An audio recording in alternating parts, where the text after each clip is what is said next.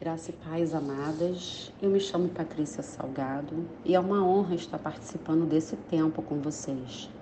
Quero compartilhar daquilo que Deus ministrou ao meu coração com a personagem para mim escolhida, que se chama Jael, uma mulher sábia e corajosa, e não é à toa que a tradução do seu nome significa cabra selvagem.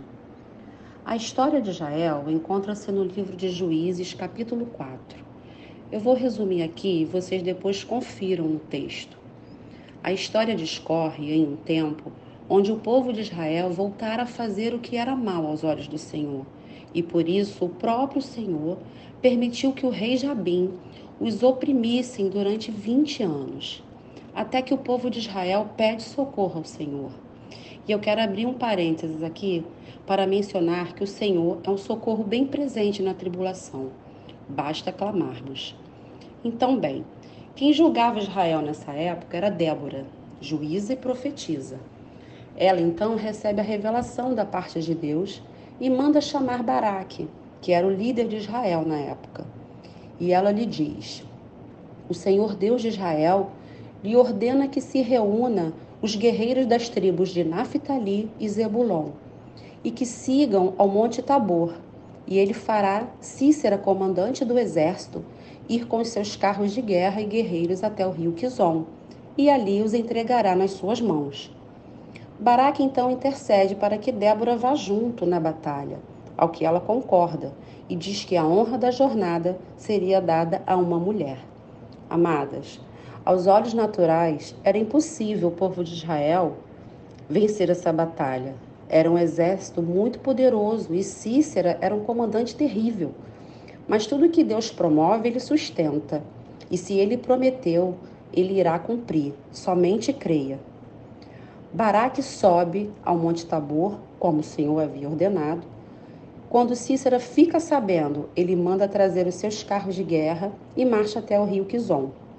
Baraque ataca e Deus traz pânico sobre os carros de guerra e sobre os soldados de Cícera. Nosso Deus é tremendo, né? Ele confunde os inimigos para nos dar livramento. Baraque consegue matar os guerreiros de Cícera, mas Cícera foge a pé em direção à tenda de Jael, que prontamente vem ao seu encontro e lhe oferece abrigo. Como Jael e seu esposo Éber eram de paz com Jabim, Cícera se sentiu confiante na tenda de Jael. Então ele pede água e esta lhe dá leite. Acredito eu que mais confiante ele ficou.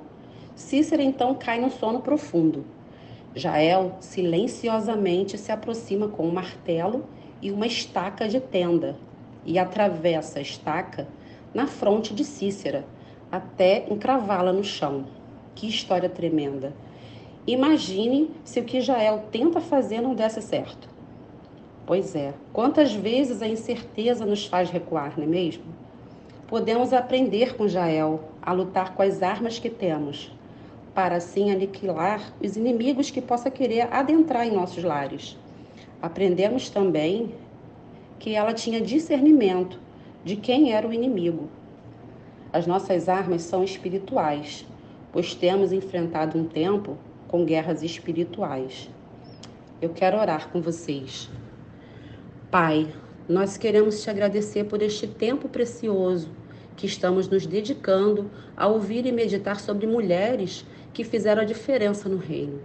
Que possamos aprender com os bons exemplos a serem seguidos, que venhamos, assim como Jael, manejar bem as ferramentas que possuímos, para então destronar com os inimigos que possam, porventura, querer se instalar em nossos lares. Guarda o coração de cada mulher que está ouvindo essa mensagem e não deixe que a dúvida venha fazê-las recuar. Renove-as para um novo tempo. É o que eu lhe peço em nome de Jesus. Amém.